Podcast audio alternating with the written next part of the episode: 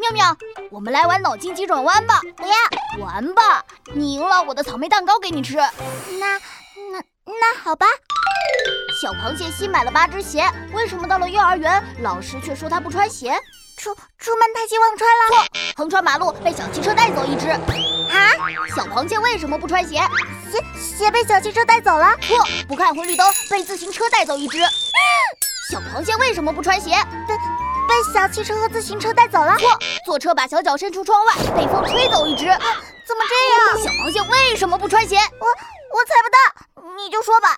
不看交警叔叔的指挥，被人踩没一只；不走人行横道，被大卡车带走一只；在人群里不牵妈妈的手，自己乱跑丢一只；在街上玩滑板车，被小朋友撞掉一只。这小螃蟹的鞋子都不够丢了吧？所以妙妙一题都没有答对，我赢喽！草莓蛋糕还是我的。